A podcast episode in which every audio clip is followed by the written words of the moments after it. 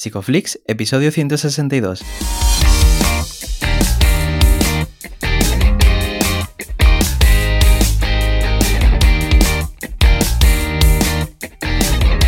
Bienvenidos a Psicoflix, un espacio de psicólogos para psicólogos, un podcast donde entre todos buscamos ser cada vez mejores profesionales de la psicología. Aquí hablamos de todas las estrategias, técnicas y noticias de la psicología contemporánea, pero siempre con la evidencia científica que nos gusta defender. Hoy estamos a 19 de mayo y estamos emitiendo nuestro episodio número 162, en el que vamos a hablar de la aplicación de ACT en padres. Pero antes, recordaros que en psicoflip.com podéis registraros y acceder a todo el contenido exclusivo para suscriptores. Bueno, bienvenidos al podcast, muchas gracias por estar aquí. Yo soy Ye, de nuevo una semana más. Y bueno, ¿qué tal Darío? ¿Cómo estás? Hola, bueno, pues algo congestionado como estará viendo la gente, pero atención, sigue sin ser el bicho. todavía no, he pillado, al menos conscientemente, el COVID. Bien, bien. Mm, ya me he hecho muchas pruebas. Estoy alto de ya de meterme palitos de eso en la nariz.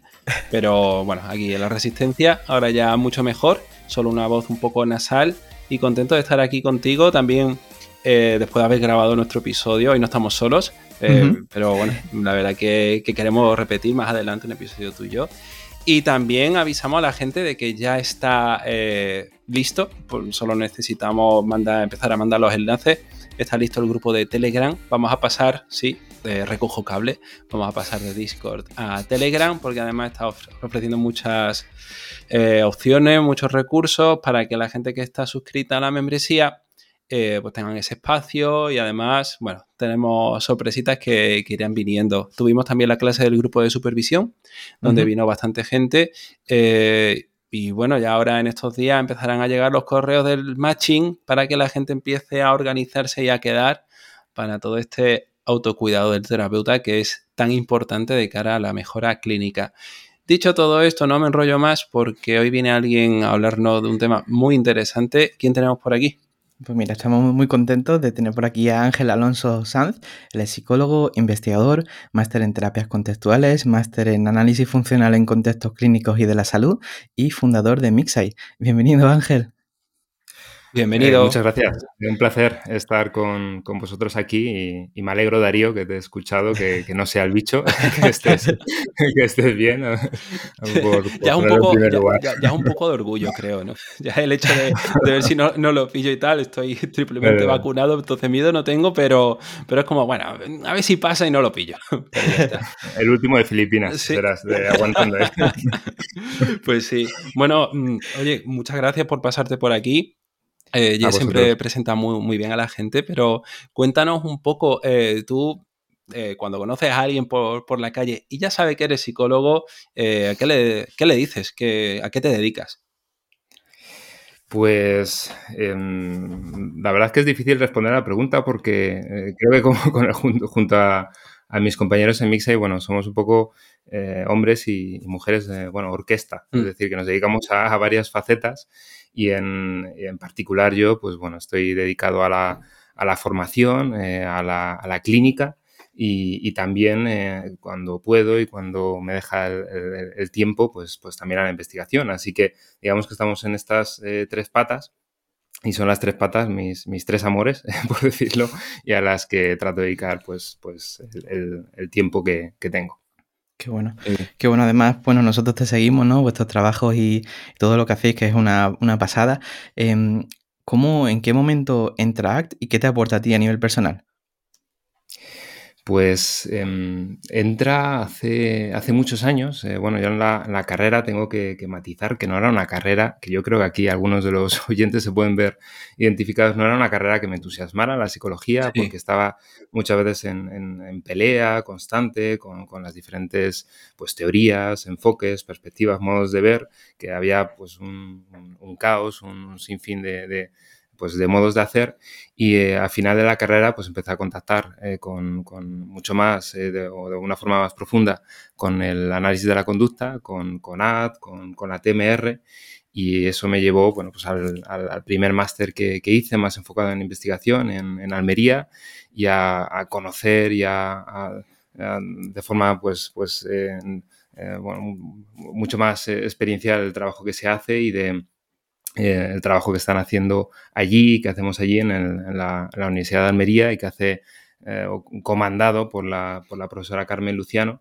Y ahí es cuando me, enamoré de, de de, este modelo. Es como que, que ese, ese, vacío un poco existencial de no, no, me, no, me, no conecta nada con nada, pues empecé a encontrar rigor, sensatez, sentido, pues un, modo de, hacer en psicología que, que me cuadraba, que, me era coherente, que, tiene que ver pues, pues, pues, eh, pues, pues, precisamente eh, un poco cuando que pasará a los pacientes que muchas veces cuando les tratamos de, vender eh, fórmulas de, hacer que no les cuadran, pues, pues rechina.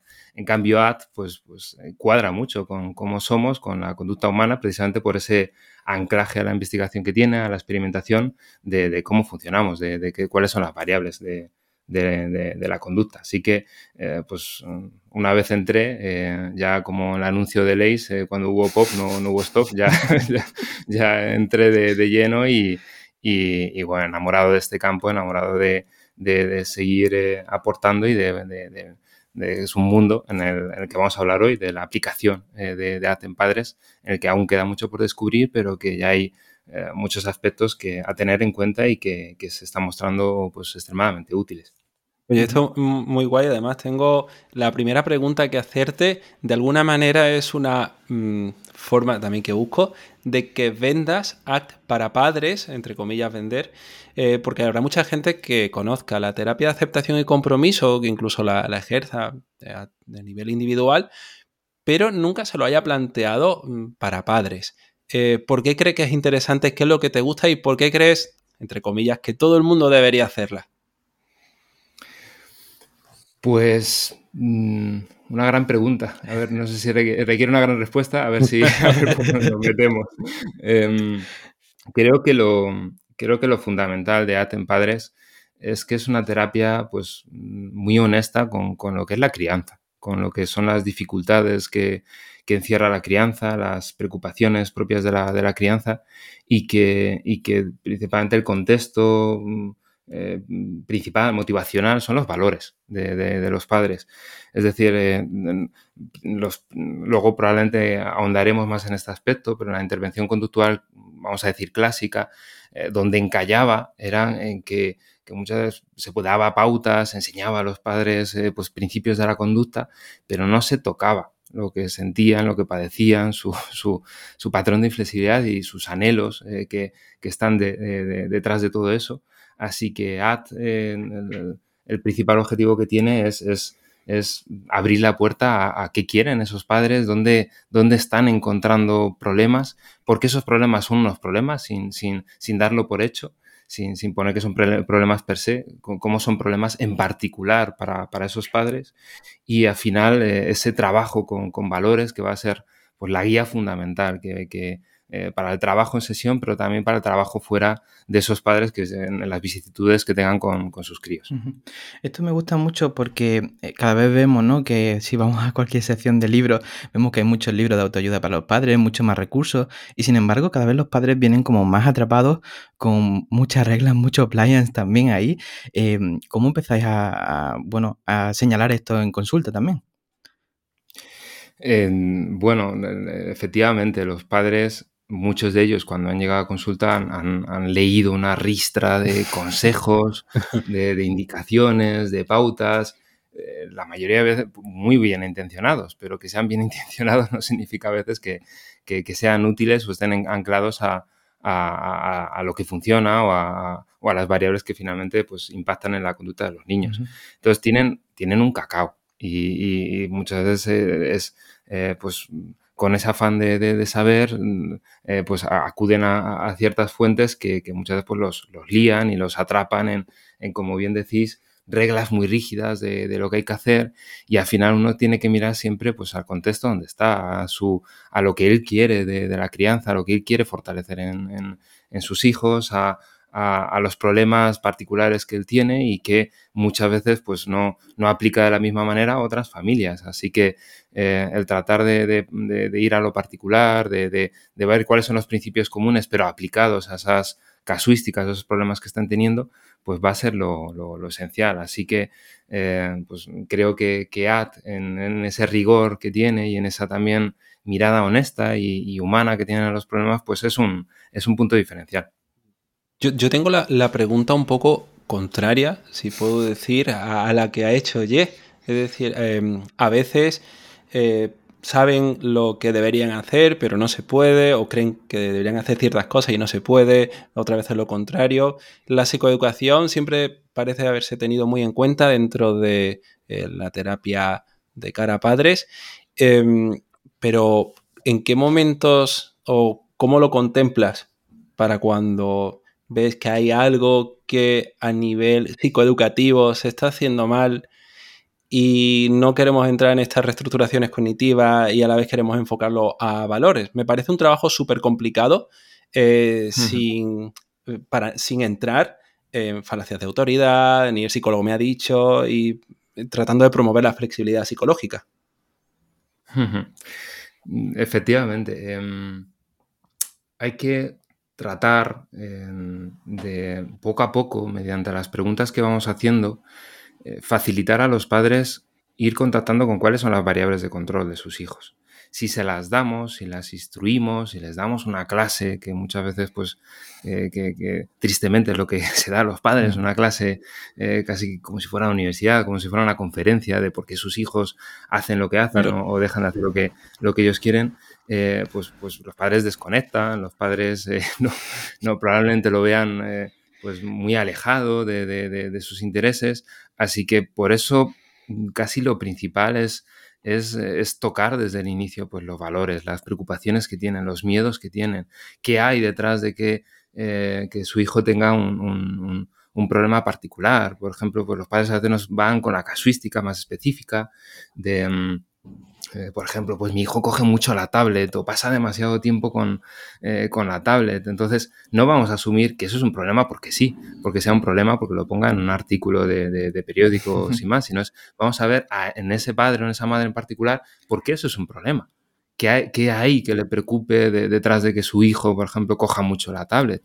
Y ahí cuando, cuando ahondamos en, este aspecto, igual la madre nos dice, pues porque quiero que socialice, eh, quiero que, sea mm. más eh, responsable, quiero que con, con, sus tiempos, quiero que aprenda, quiero que sepa estar con otros. Entonces ya ahí nos empezaría a estar dando respuestas que tienen que ver más con, con, lo primordial que, es eh, para esa madre eh, que su hijo no, no, no, coja la tablet. Así que luego eso va a facilitar mucho, vamos a ver de qué maneras o de qué formas facilitamos que, tu hijo tenga más variedad, que en, mm. torno pues, a ese interés que, nos está contando y no tanto dar una charla de por qué las tablets son malas o son buenas o por qué tienen que hacer los niños una cosa u otra, sino partiendo siempre de su interés y de, y de sus anhelos. Vamos. Mm, esto es muy interesante porque de hecho estoy recordando una situación en consulta en la que precisamente se quejaban los padres de eso. Es que nuestra hija coge mucho el teléfono y daba la casualidad, en ese momento estaba la, hija allí y le pregunté, cuando estás con tus amigos también coges tanto el teléfono y dice, no, no, no lo cojo nunca. digo, bueno,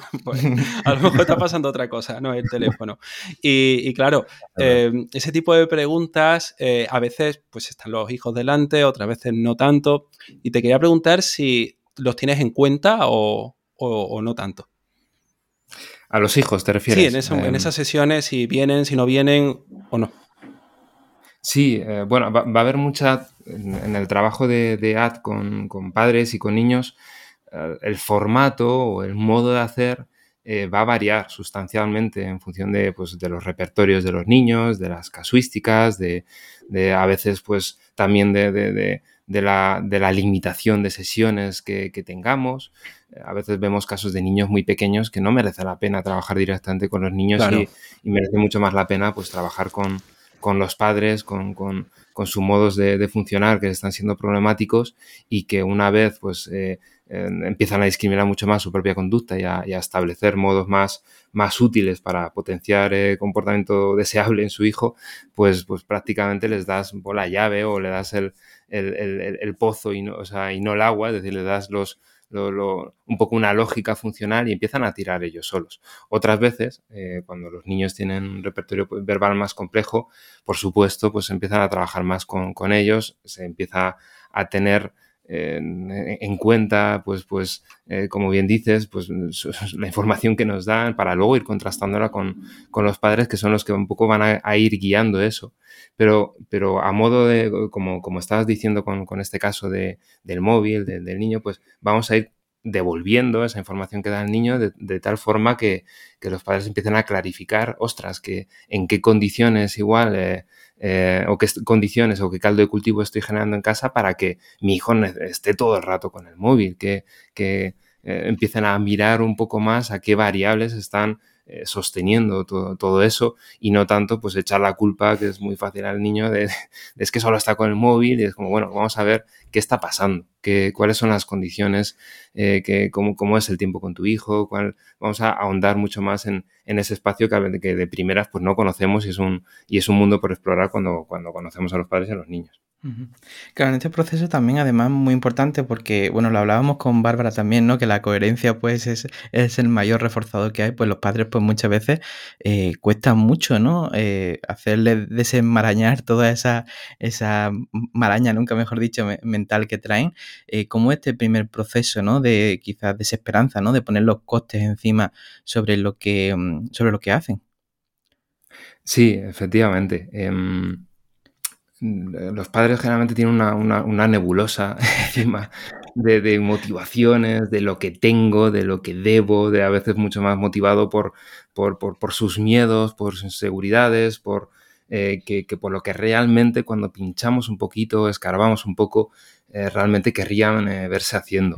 Así que de, ahí a, ese trabajo, vuelvo a repetir, de, los valores es esencial, a, ir a los costes, a ver qué quieren potenciar en, en, sus hijos y qué, acciones le, le, llevan a ello. A veces pongo eh, pues, bueno, diferentes metáforas, pero que nos ayudan a establecer esto y pongo los valores o, lo que, o los anhelos o lo que eh, quieren volcar en, la crianza como si fuera un faro, un faro que, que luego nos va a guiar ante esa neblina, ante esos nubarrones que, ahora estábamos hablando de, de, de, de, preocupaciones, de dudas, de qué hago, de qué no hago, de si le dejo hacer esto, le dejo hacer lo otro. Y al final, si uno no, no, eh, no va construyendo ese, faro de, lo que quiere dar a su hijo, de lo que se quiere dar como, como padre, pues va a estar muy perdido, muy perdido en, en, en, en las encrucijadas del día a día, de, las decisiones que, eh, que, vaya eh, tomando con, sus hijos. Así que lo bueno de ese trabajo en valores es que va, va a ir clarificando, va a ir desgranando un poco la, la, paja del grano y va a facilitar eh, los padres, en, aunque haya turbulencias, aunque haya tormentas, aunque haya nubarrones, ver por dónde se quieren dirigir y facilitar ese espacio de, decisión, de elección, mirando, mirando ahí, no mirando a, a, sus entrañas, a lo que están sintiendo en, ese momento determinado, que, probablemente lo que les indique es una, una, respuesta pues, que no sea útil a la larga. Hay algunas sensaciones, como es la culpa, por ejemplo, eh, que pueden relacionarse, bueno, muchas personas lo relacionan con precisamente no estar atendiendo el valor, ¿no? Si me siento culpable eh, por no ser un buen padre, eh, no estoy ahí cultivando este valor, aunque a veces puede ser todo lo contrario, ¿no? Y cómo puedes tener eso en cuenta eh, dentro de, sesión, cómo tener ese equilibrio, ¿no? Entre, por ejemplo, la sobreprotección y mientras cultivamos los valores eh, como padres. Em, sí, efectivamente, los miedos, las, culpas, eh, cuando los padres, bueno, viene ese conglomerado de malestar por una vía u otra, em, siempre tiene que ver con lo que en el fondo les importa. Hay algo, en algún punto en el que están chocando las maneras de hacer, lo que está pasando, cómo están manejando las situaciones con sus hijos, con lo que en el fondo querrían o, querrían volcar. Em, así que esa culpa vamos a ver muchas veces que hay detrás del telón. Em, eh, y, cuando vemos que hay detrás del telón y vemos realmente lo que, lo que quieren eh, darse, pues facilita eh, mucho ese tipo de, de, lecciones y el trabajo con los padres en torno a, a lo que quieran hacer. Esto, por ejemplo, pues mm, me dices la, la culpa y me, me, vienen pues casos, por ejemplo, con, con, adolescencia o preadolescencia, donde los, niños o los, chicos empiezan a, enfrentarse a, muchas situaciones donde hay situaciones de riesgo, donde les empiezas a dejar más manga ancha, pero eso va de la mano también de, mayores preocupaciones por lo que se puedan encontrar, por donde, en los pozos que puedan caer. Y, en esas encrucijadas los padres pues tienen un, sinfín de, emociones encima, de, no saber qué hacer, si, si, si, pasarse o quedarse corto. Eh, por ejemplo, un padre que, que su hija o su hijo de 13 años le diga, pues mira, quiero ir a una fiesta eh, o quiero ir a una quedada con, mis amigos o, una, a, un, a, un, sitio donde el padre pues, pueda saber o tenga conocimiento que ahí va a tener eh, su hija pues, pues, mucha facilidad de conductas de riesgo, de ponerse en peligro, de que vaya alcohol, que, que, no haya padres eh, supervisando eso con una edad muy temprana, donde igual conozca a su hija y no sabe, perfectamente que no tiene el, repertorio, la habilidad para saber discernir cuando sí y cuando no. Con lo cual, pues ahí se va a ver en un brete. Entonces, a veces eh, la opción más fácil, el atajo que puede tomar es, ostras, me siento muy mal ante la insistencia ante, ante mm, eh, la decepción de mi hija de que no le deje ir y venga, le dejo. Y entonces en ese momento es, eh, me siento más tranquilo en, un corto plazo, me, siento aliviado porque mi hija en ese momento no me hace sentir eso que me está haciendo sentir, pero luego no, no, no estoy en paz con, esa decisión. Luego igual ese padre no está en paz con, esa decisión.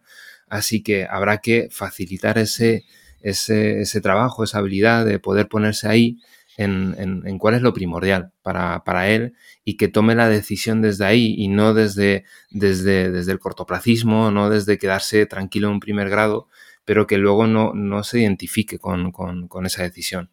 Así que de ahí pues, pues la importancia a, ese contacto con los valores, a ese contacto con lo que es importante para ellos, para poder guiar, para poder filtrar, para poder decantar sus decisiones en un sentido o en otro. Claro, yo me imagino esto, ¿no? Y, claro, que no, hay instrucciones, ¿no? Cuando una persona tiene, tiene un hijo una hija, los padres no vienen con instrucciones, ¿no? Y tienen que ir aprendiendo un poco casi sobre la marcha, ¿no? Y mm, en muchas ocasiones, ¿no? También los padres pueden estar ahí reforzando, pues a veces si un hijo o si un niño hace una tarea, ¿no? Le dicen, pues estoy muy orgulloso de ti, ¿no? Pero quizá haciendo eso no están fomentando quizá una contingencia más natural, ¿no? No sé si me estoy explicando, pero esto es muy habitual también. Sí, sí, sí, efectivamente. O sea, a veces, eh, pues como decíamos, de, forma, por supuesto, bien intencionada, pues los padres van a, aplicar eh, contingencias, bueno, van a tener interacciones con los, con los niños que van, que les hacen mirar más a cómo los padres se sienten o se dejan de sentir, o lo contentos o orgullosos que están, y no tanto a lo que el niño está consiguiendo con eso. Es decir, al final están, haciendo o perpetuando que los niños puedan hacer eh, ciertas cosas, por ejemplo, la tarea o los deberes, no tanto por las, lo que, las puertas que eso le pueda abrir o, que, por lo que ha aprendido, que antes no sabía y ahora sí sabe, sino más por, lo contento que estoy o porque dejo de estar enfadado, que viene a ser lo, mismo. Así que eso empieza a estar muy mediado por los padres y no tanto por lo que debería estar anclado quizás a tarea, que sería más por, por, por, por hacerles sensibles a, ese gusto de saber, de, de fíjate, antes no, no sabías multiplicar con, con, dos cifras y ahora sí, mañana lo vas a saber hacer porque precisamente hoy te lo has currado. Es decir, ponerles la mirada Em, en, donde les tienes que poner la mirada para que no sean dependientes de lo que tú les digas o les dejes de decir, porque eso tiene pues la mecha muy corta. Y cuando tú no estés, pues ellos no, no, no, no, no, no van a estar motivados para, para, hacer esa tarea, porque su motivación depende de ti. Claro, hoy, hoy en día eh, en realidad hay muchos modelos de familia, no, no, solo tenemos uno. Y me gustaría preguntarte eh, cómo hacen la, terapia en el caso de que sean padres separados, divorciados o que incluso eh, pues sean dos parejas independientes. Incluso pudiéramos hablar de cuatro figuras, dos madres, dos padres, tres madres, un padre, qué sé yo. Hay muchas variables. ¿Cómo lo tienes en cuenta? Sí, bueno. Mm, es cierto que, la situación, pues si echamos la vista atrás, de, años atrás, pues generalmente es más compleja la, familia. Eh, ya, no solo por, por, la, cómo están conformadas las familias o digamos la, eh, con quién están los, niños, se dejan estar, al final cuáles son un poco sus, referentes, sus, sitios de seguridad, quién, quién, quién, dice qué es lo que puede o no puede hacer, quién es, lo que va, quién es el que va guiando a ese niño y ese, digamos, em, eh, contexto familiar, pues sí que es casi cada, día más poliédrico, más complejo. Eh, y en algunos casos, pues, pues hay que, hay que con, esa orquesta de, de, personas que están alrededor del niño, hay que clarificar pues lo que está funcionando, lo que no, cuáles son las necesidades más allá de, ese contexto que, podría tener el niño y cómo ir ajustando eso en torno a lo que a lo que quieran favorecer en, él. Eh, a veces se les exige a los niños que funcionen en, determinados contextos que nosotros no podríamos, contextos muy cambiantes, donde un día estoy en una casa, luego al día de la siguiente de la otra, no sé dónde tengo mis cosas, eh, mm, no, sé casi ni qué va a pasar mañana, no tengo eh, ninguna certeza de con quién voy a estar, con quién no voy a dejar de estar, y, esos niños necesitan... Eh, pues unas habilidades, una, flexibilidad tremenda para poder adaptarse a ese, a ese, tipo de contextos. Y a veces los padres o con las personas con las que, que, están con ese niño se sorprende y dices que, claro, está con ansiedad, está con miedos, está con, con disruptivas y luego miramos al contexto y es algo que cualquiera de nosotros, si nos meten ahí, pues, pues, pues nos parecería sumamente difícil. Así que incluso en los contextos cambiantes, que a veces no, no, no, no queda otra y es la, es la situación y es, y, y, es, y es lo que hay, eh, tendremos que generar ciertos continuos, ciertas em, personas, ciertos modos de hacer eh, donde se dé continuidad, donde se dé seguridad a los niños y donde se puedan anclar a algo, incluso en ese contexto tan, tan, tan cambiante. Em, en este sentido, al trabajar con los padres, ¿Qué, tipo, o sea, cómo, cómo cambia también el tipo de metáforas o, eh, herramientas o ejercicios experienciales que, que use?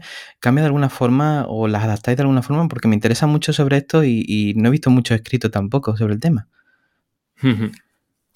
Pues el, mundo de las metáforas es, a ver, es un mundo precioso, porque no solo nos ayuda al trabajo Mm, que diríamos más específico de los componentes de AT, es decir, a lo que tiene que ver con generar flexibilidad psicológica, sino que eh, las podemos utilizar para todo, para trasladar eh, información muy compleja a los padres, a veces muy rápido, de forma muy, muy didáctica y que prácticamente conecten con ellos sin que se estén dando, dando cuenta.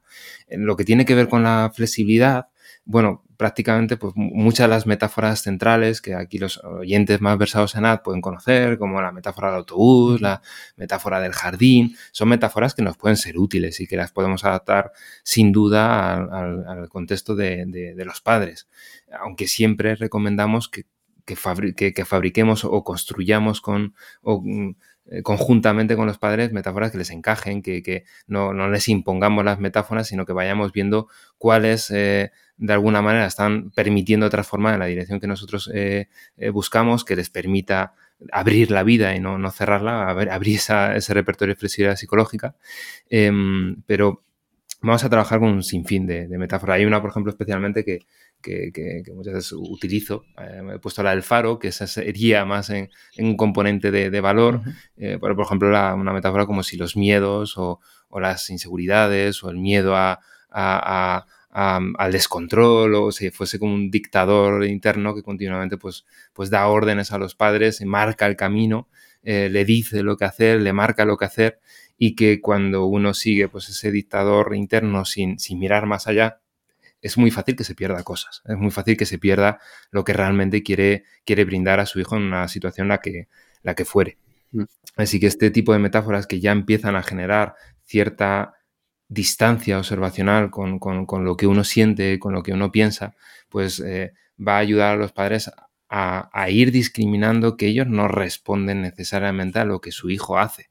Al final responden a lo que su hijo les hace sentir a lo que, a lo que significa eso que está haciendo eh, su hijo, que ese es, ese es un punto diferencial en el trabajo con AT, es porque hago esto, porque mi hijo, porque mi hijo, porque mi hijo, y al final lo que vemos es que le hace sentir eso que hace su hijo, a veces es, es descontrol, a veces le hace sentir una extrema vulnerabilidad, a veces le hace sentir que, que no está llevando las, las riendas, que es mal, mal, padre o mala madre por eso, que no es eh, eh, pues sensación de, de, de, no ser suficiente o la que fuera. Mm. Entonces, eh, metáforas que empiezan a, clarificar pues, a qué están respondiendo y, a qué podrían estar respondiendo en lugar de, eso, pues van a ser muy útiles. Y luego decía que hay otro tipo de metáforas que, tienen que ver con, esto que hablábamos de las pautas al principio, de tratar de aglutinar mucha información acerca de los principios contextuales que rigen la conducta de los niños de una forma, mm, como decíamos, casi sin que se den cuenta. Por ejemplo, si mm, hay una metáfora que utilizo mucho, que es la metáfora de, las llaves, del manojo de, llaves, y esto con, niños pequeños, con padres con niños pequeños, les, puede ser muy útil, que viene a, representar cómo, cómo funciona una, conducta operante, cómo se genera una, una operante, sin darles una clase.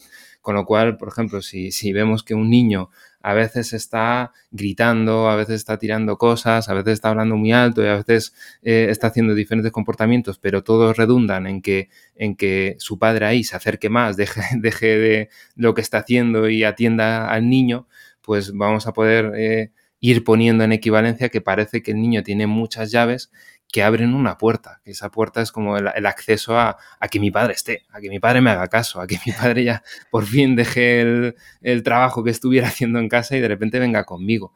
Así que esa mm, puede ir ayudándoles a que tienen un manojo de llaves fortalecido y que quizá eh, podamos hacer un trabajo para que se fortalezcan otras llaves que le lleven a lo mismo, que le lleven a la atención de sus padres, porque la motivación va a estar ahí.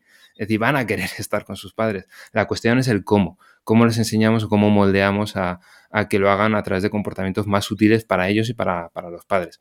Así que entender ese tipo de comportamientos como, como llaves que abren puertas, finalmente estamos hablando de una operante sin hablar de ella.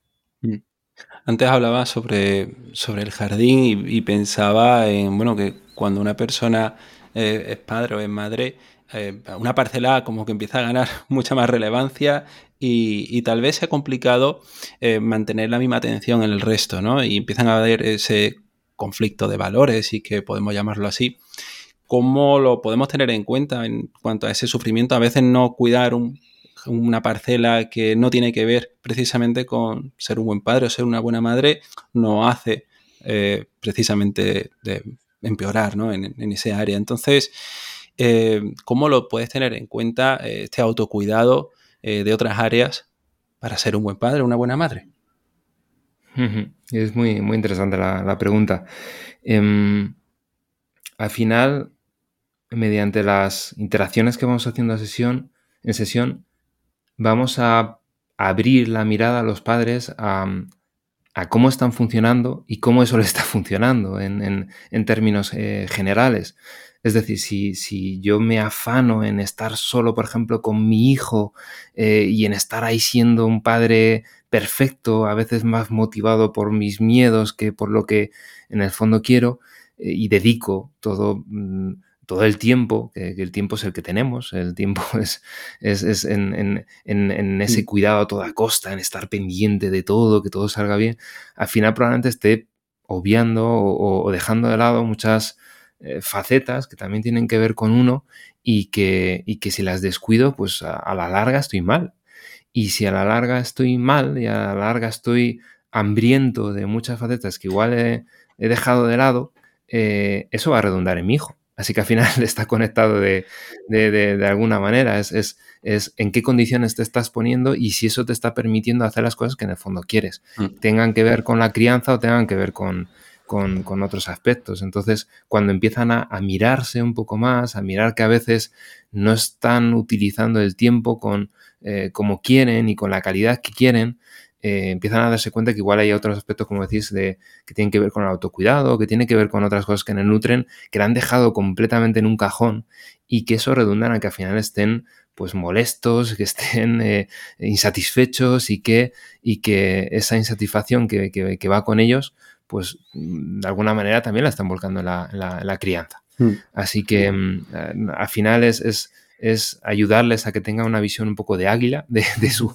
de su, situación, de, cómo se están eh, moviendo en su día a día y si eso repercute en los términos que ellos quieren que repercutan en, hmm. su vida, en sus hijos, en, términos globales. Claro, pues yo quería hacerte la pregunta contraria también. Eh, ¿Qué ocurre cuando precisamente, bueno, a veces eh, el autocuidado puede convertirse en un descuidado, cuando intentamos llegar a todo, incluso mantener esa, a lo mejor hacías deporte, qué sé yo, cinco o seis veces a la semana, te gustaba mucho, era para ti un valor fundamental, todo lo que encontrabas dentro, ahora ya no puedes, aún así intentas llegar, o es el trabajo, o es, vete tú a saber, ¿no? Y, y es que a lo mejor ahora no puedes, no tienes energía ni tiempo.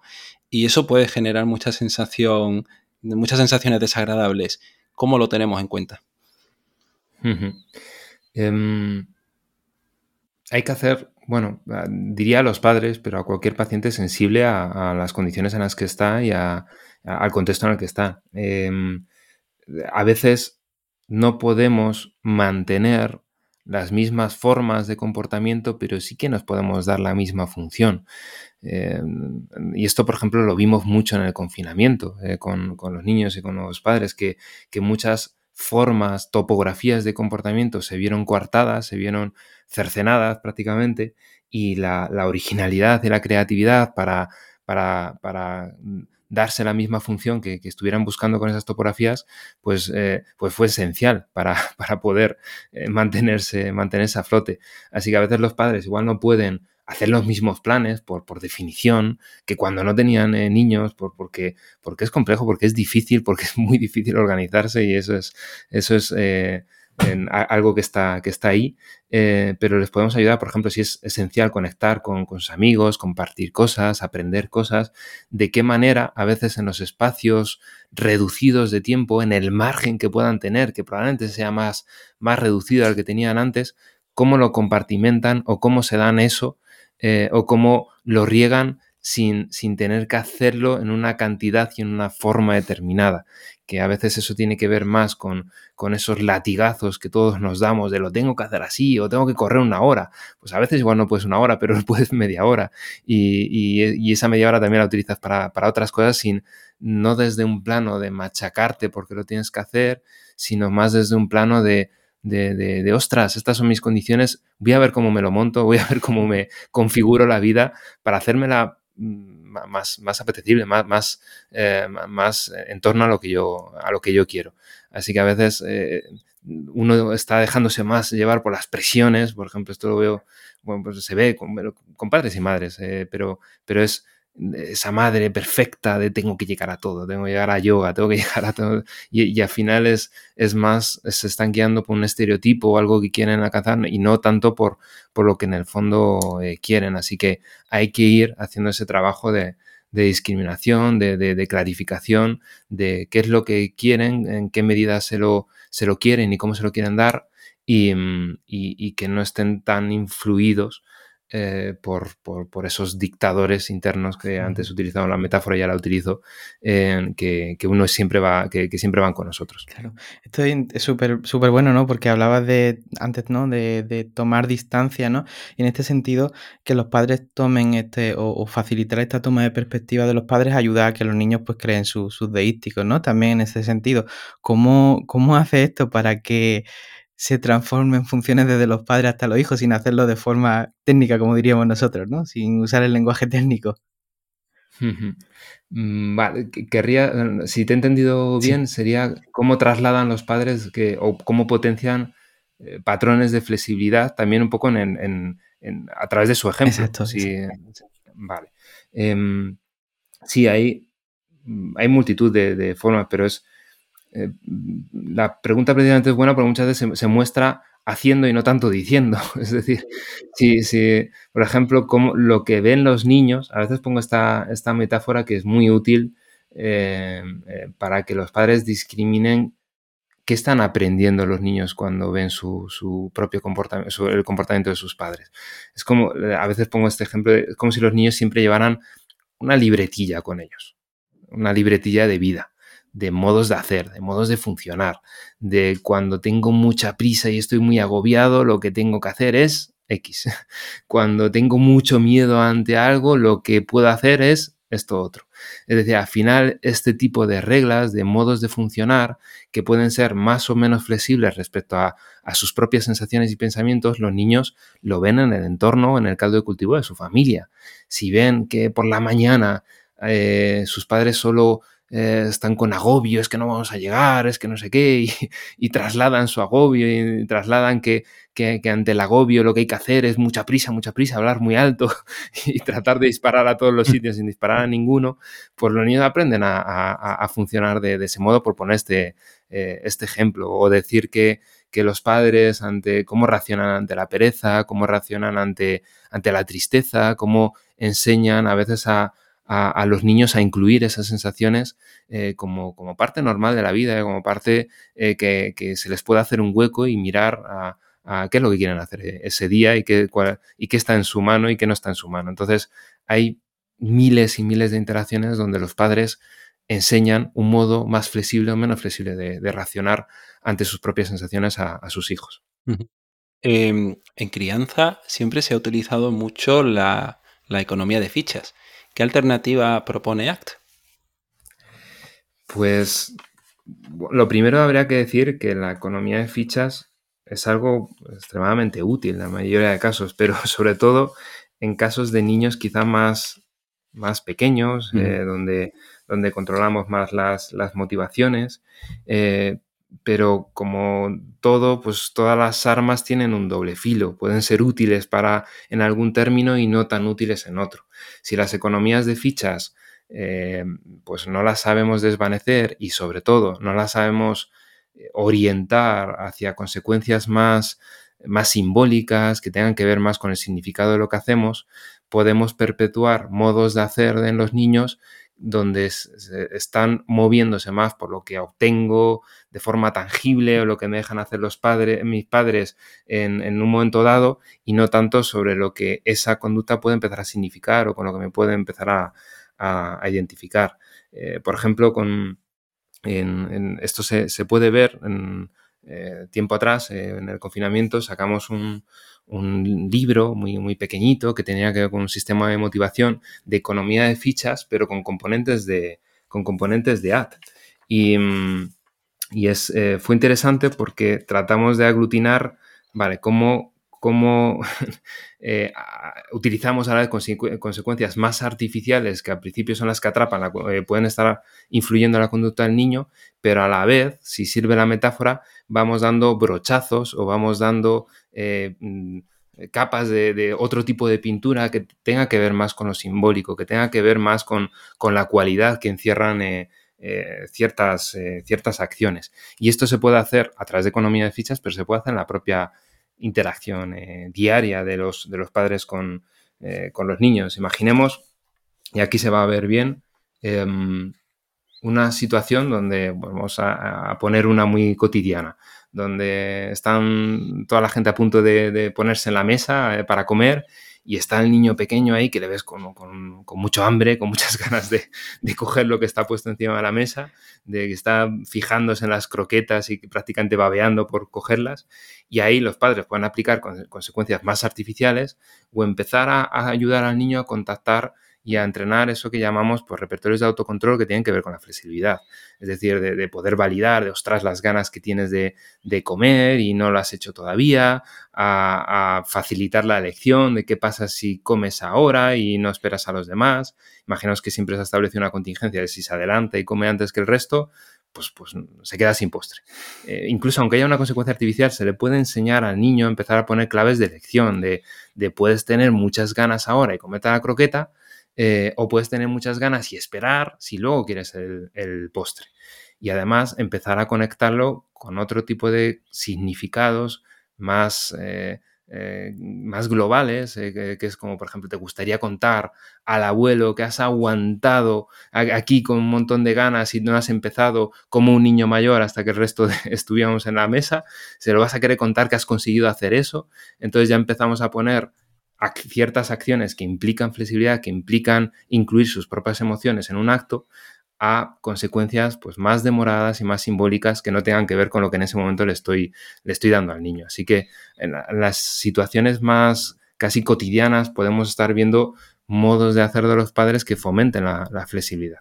Qué bueno, qué bueno, porque además creo que es un trabajo muy complejo, pero una vez que se, va consiguiendo, pues se va viendo los efectos sobre, sobre el hijo. Y bueno, ya casi estamos llegando casi al término final del episodio. Si tuvieras que decir eh, qué es lo más difícil, ¿no? Que es en el trabajo con, padres, ¿qué, ¿qué, nos dirías que sería lo más complicado? Pues quizá que, que los padres muchas veces vienen con reglas Em, acerca de, la situación, de, lo que les pasa, que tienen que ver más con, mi hijo tiene la culpa o enfocarse en que, en que yo no tengo ningún tipo de responsabilidad en, lo que está pasando. Em, y eso no es tan común en, otro tipo de pacientes adultos que nos vienen a, consulta. Es decir, de algún modo ya hay un contexto de voy a terapia para que me ayuden, para que, para que me faciliten otro modo de racionar eh, en, diferentes situaciones que me sea más útil y hay algo, algún tipo de discriminación de que no estoy haciendo lo que en el fondo me gustaría hacer. Eso en los padres no siempre es así. Es decir, a veces pasan por la puerta y casi eh, su intención o, eh, cogen a, su hijo como si fuera un muñeco y de aquí te lo dejo y quiero que, quiero que cambies pues, los modos de hacer que tiene porque me está, me está resultando muy difícil eh, manejarlo. Así que como poco a poco, por supuesto con esmero y con cariño, vamos acercándonos a sus padres, a, sus preocupaciones, a sus dificultades y vamos haciéndoles caer en la cuenta que ellos tienen un margen de influencia en la conducta de sus hijos y, que por supuesto pues, pues van a tener que tomar decisiones acerca de eso y que esas decisiones pueden estar más em, eh, enfocadas a, modos cortoplacistas de funcionar o, más mirando a lo que quieren fomentar en sus hijos, eh, pues va, a ser esencial ese, ese trabajo. Así que muchas veces, vamos, bueno, muchas veces no, va a ser esencial prácticamente en todos los casos, pero sobre todo en estos, tocar esa, fibra de valor que, decimos, ese tocar el corazón de los padres para situar un contexto que va a, ordenar todo el resto de movimientos y estrategias que utilicemos en sesión. Es como lo que va a dar mm, va a ser el suelo por donde pisamos, va a ser la guía, va a ser el camino por el que transitamos, es dónde quieres ir, qué es lo primordial para tus hijos, qué es lo primordial para ti, en lo que quieres volcar, en, en, ese camino y, vamos hacia allí. ¿no? Eh, y, esto clarifica y, guía eh, sustancialmente el resto del trabajo. Es como ya pone un para qué eh, estamos en, sesión. Genial. sé que, bueno, aquí hemos dado algunas pinceladas en este episodio, no se puede abarcar todo, pero tenéis una formación específica en el trabajo con la infancia y la adolescencia y me gustaría que nos pudieras contar también un poco más sobre ello. Eh, sí, eh, bueno, de hecho, em, bueno, tenemos dos principales eh, formaciones. La, principal de estas dos sería el máster de ATEN para niños, adolescentes y padres, que, yo personalmente coordino y con la dirección de, de Carmen Luciano, y que, bueno, pues pues como quien dice, la joya de la corona dentro de este tipo de, aplicaciones para, para, niños. Pero bueno, vemos eh, todo este tipo de, aspectos, como he estado hablando hoy, pues, pues con, mucha más profundidad y, donde lo más importante es que eh, moldeamos las habilidades eh, de los terapeutas de, forma sistemática, pues poniéndoles en multitud de casuísticas, de, de, alguna manera les lanzamos al ruedo y les ayudamos cuando están ahí en el ruedo pues a, manejarse de, un modo pues más útil con, los padres y siempre ayudándoles a, contactar con lo que importa, que es, lo, que es la base. Y luego estaría otra formación que, que sería podríamos ponerla casi como, como el hermano pequeño o la hermana pequeña de esta, de esta otra formación, que es un curso especialista en NAT, en infancia y adolescencia, eh, que bueno, reúne algunos de los componentes que, tiene el máster, pero que carece de esa práctica tan sistemática de, de habilidades. Genial. Y bueno, si te quieren localizar también para preguntarte algo, tanto por el máster o por el episodio o cualquier otra cuestión que tengan, ¿dónde te pueden localizar, Ángel? Eh, pues en, la propia web de, de, Mixai, en, bueno, en, diferentes sitios estará puesto, eso espero que esté puesto claro, pero en la parte de, del equipo, eh, pues ahí apareceré yo y aparecerá mi, mi correo electrónico y, por supuesto invito a cualquier oyente a que, a que si quiere profundizar o quiere conocer más sobre alguno de los aspectos que hemos estado hablando hoy, eh, que me escriba, porque bueno, es un es un campo, que voy a decir yo, porque es a lo que me digo, pero es un campo eh, precioso, un campo tremendamente creativo, el de ad con padres y con niños, y que, y que cada día pues, pues acumulamos pues, más escrito, cada día estamos escribiendo no solo más, sino mejor acerca de ello, porque lo, lo, conocemos de una forma más precisa. Así que, así que nada, invito a, que me escriban quien, quien, quiera que sea. Muy bien. Pues Ángel, muchas gracias por este rato porque ha sido muy enriquecedor gracias a vosotros y daros la, enhorabuena por, el podcast, por, la labor que hacéis y, por cómo lo hacéis. Ha sido un, verdadero placer. Muchísimas gracias. Muchas, gracias. Y bueno, muchas gracias a ti que estás escuchando esto. Si te ha gustado, suscríbete porque la semana que viene tendremos también un episodio muy chulo con Paula José Quintero, donde hablaremos del análisis en cadena. Así que no te lo pierdas y no te pierdas tampoco nuestra suscripción semanal de todos los webinars que tenemos. Así que bueno, nosotros nos vemos la próxima semana con un nuevo episodio aquí en psicoflix.com, en Spotify, en iTunes y en iBox. Hasta luego. Hasta luego.